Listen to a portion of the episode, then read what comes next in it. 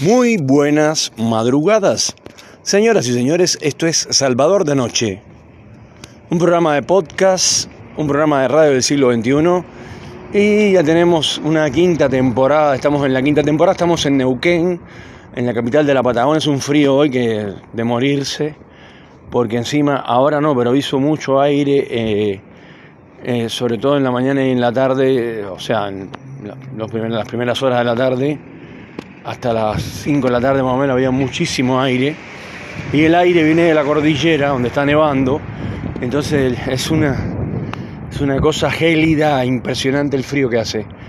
Em, bueno, esto yo estoy bastante enfermo de la garganta, pero con, los cambios de temperatura y este frío, pero bueno, em, la idea es compartir como siempre con con ustedes que son mi audiencia y que escuchan. Y bueno, el domingo hay elecciones. Tengo entendido que, que el dólar, porque me han preguntado algunos que viven en el extranjero a través del email salvadordenoche.gmail.com, me han preguntado que cómo está el dólar, que a cuánto está el dólar. Eh, la última vez que me enteré del dólar estaba ayer 598, llegó. Otros decían que a 600. Y depende de quién gane el domingo, las cosas, el dólar va a subir o va a bajar. Eso es lo que se espera.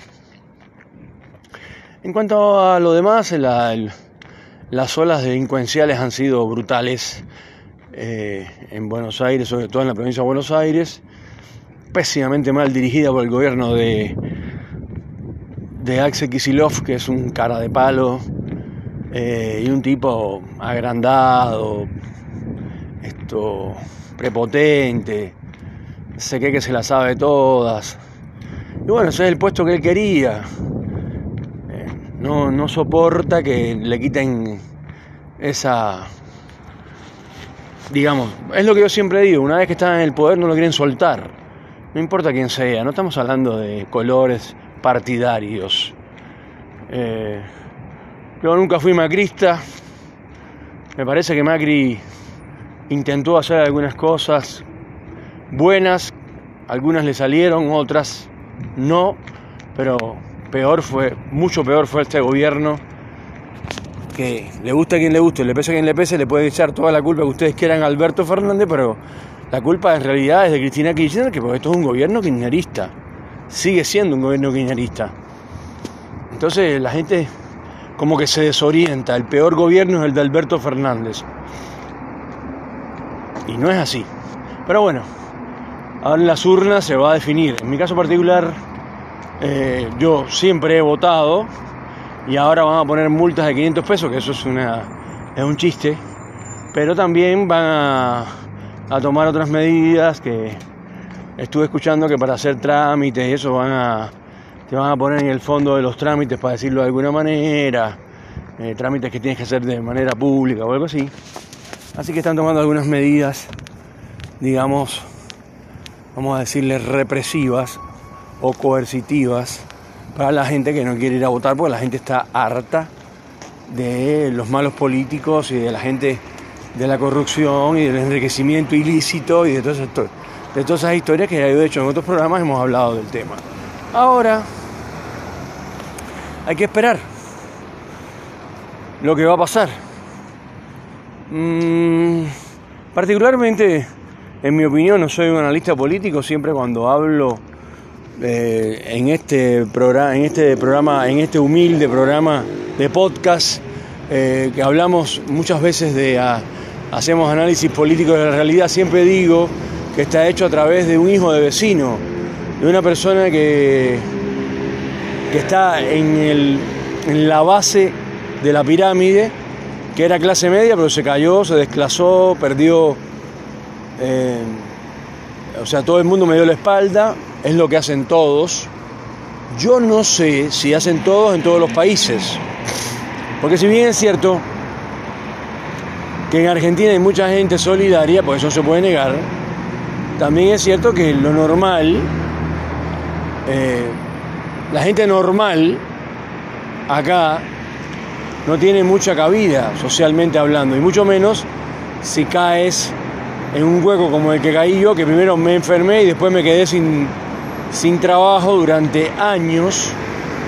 Y entonces la gente, la, perdón, las personas, los empresarios, los, los pymes, los mini pymes y no tan mini pymes, son gente que son multimillonarias y son muy ricos, lo que hacen es aprovecharse de, de tu situación. Eso no lo hacen solo los empresarios, lo hacen todos. Y cuando uno vuelve, lo, digo porque me ha pasado, desgraciadamente o por suerte más de una vez, cuando uno vuelve de, esa caída, eh, es increíble si vuelves bien, ¿no? Si te recuperas. Yo, por ejemplo, de cero, de no tener para comer, que me ha pasado más de una vez, eh, subí a gerente eh, de BMW. Y todo el mundo, o casi todo el mundo volvió. Me llamaban, gente que no me habían llamado hacía años, me llamaban, ¿cómo estás? Che, me dijeron que eres gerente. No lo digo para que me lo crean, mm, lo digo porque es así y así pasa en la vida. Y me pasó, no lo estoy contando porque un, un mm, oyente me lo mandó email y me contó su vida y yo estoy repitiendo lo que el tipo le pasó. No, eso me pasó a mí, a Salvador, a quien les habla personalmente. Mujeres que ya no me acordaba ni cómo se llamaban, me llamaban para preguntarme y para decirme, así que eres gerente de BM, no me digas. Bueno, en fin. Eh, pero en la medida en que, en que uno se va saliendo de la sociedad, eh, y se va saliendo de los esquemas sociales, por ejemplo, de la típica familia clase media eh, o clase media conversión alta, para decirlo así, que, come todas las semanas en un restaurante diferente, que, tiene empleados, que, no sé, que se... Eh, tienen una casa en un country, viven en un country o en un barrio privado o como quieran llamarle, bueno, ese, esa persona que es clase media alta eh, se olvida de los otros, se olvida de los demás y lo que quiere es seguir subiendo, seguir subiendo, seguir subiendo. Es una carrera desenfrenada. Entonces ahí un abrazo de un verdadero amigo. Em, la contención de conversar con un amigo y tomarte una botella de vino de noche eh, en tu casa, que para eso no hay que tener mucho dinero que digamos, para conversar con un amigo y compartir un rato y ya si vas a comer un asado, bueno, ahí ya la cosa cambia porque hay que ponerse con un una buena cantidad de dinero para comprar un asado. Pero eh,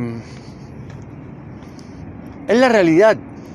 Cada cual quiere vivir su vida lo mejor que puede, que eso me parece perfecto, y se va olvidando de los que se van cayendo en el camino, porque la vida es eso, es como una carrera de ciclistas. Eh, al principio, el que se separa del pelotón, el ciclista que se va separando, tratan de de agarrarlo, tratan de, de, tumbarlo de la bicicleta, de que tenga un accidente.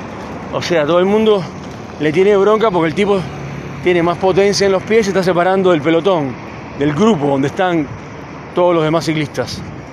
Y después, cuando logran separarse y ya le sacan, no sé, 60 metros al que, al que estaba en la punta del pelotón, bueno, eh, ahí, eh, digamos, eh, haciendo esta analogía, ¿no? La gente se olvida definitivamente de los demás y se concentra únicamente en uno mismo. Cada día más egoísta, cada día más concentrado en ganar más dinero, cada día en, hacer más negocio. Y cuando le preguntas por los amigos, generalmente ese tipo de personas no tiene amigos. Ellos creen tener amigos, pero no son amigos. Son gente que tienen eh, cierta, ¿cómo explicarlo? Eh, cierta... Eh, la palabra no me, no me sale. Em, admiración, si es que se puede decir, eh, no es la palabra, pero no importa, y tienen onda con el tipo, y además saben que tiene dinero. Y como ellos también tienen cierta cantidad de dinero, pero no mayor, a la de este hombre que se piensa que tiene amigos, entonces esta gente son las que aparecen en su casa. Antes aparecía el verdadero amigo, el tipo que era de verdad su amigo. Y que la guita no importaba.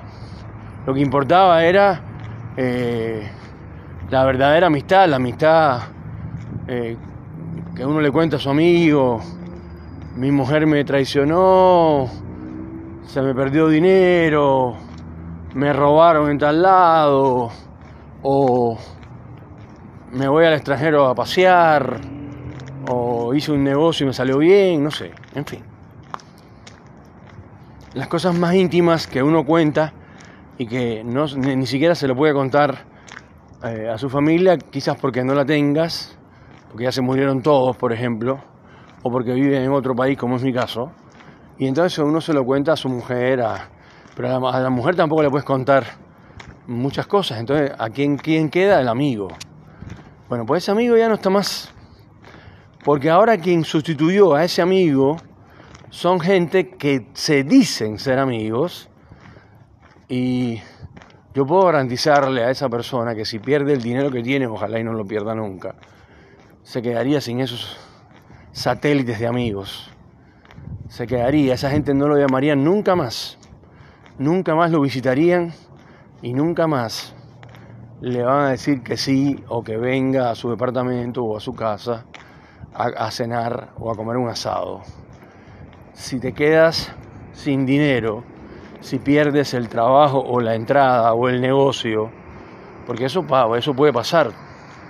Si se fundieron las navieras, las empresas más importantes del mundo, donde más dinero se ganaba que en los aviones, cuando la pandemia se quedaron sin, se quedaron culo para arriba, no, no, no sabían qué hacer.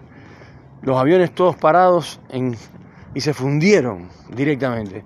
Se fundieron los dueños de los edificios de oficina que eran altas torres en cualquier lugar del mundo llenas de vidrio, con toda la tecnología moderna y la, internet de, más moderna del mundo y todo lo más moderno, todo se quedó vacío.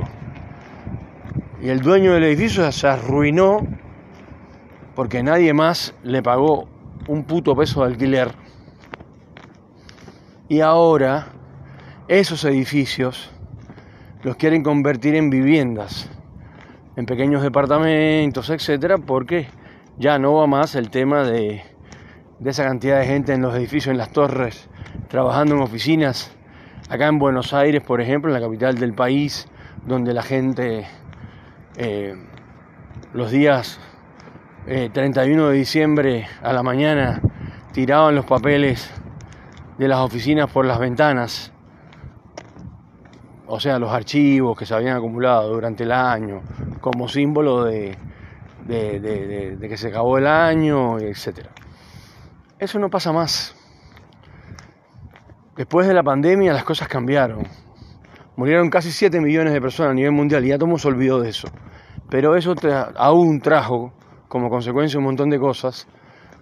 No solo que te quedas sin olfato, que te suelen enfermedades secundarias que, que nunca habían existido, etcétera, sino también que los edificios, por ejemplo, los, grandes edificios de oficina, no todos, pero casi todos, se han reducido al mínimo y antes tenías alquilado 30 pisos, ahora tienes alquilado 10 pisos.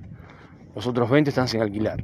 Y esos son los que convierten en pequeños departamentos para que se mude gente joven, universitarios, etc. Entonces las cosas siguen cambiando. El domingo es más de lo mismo. No hay nadie así.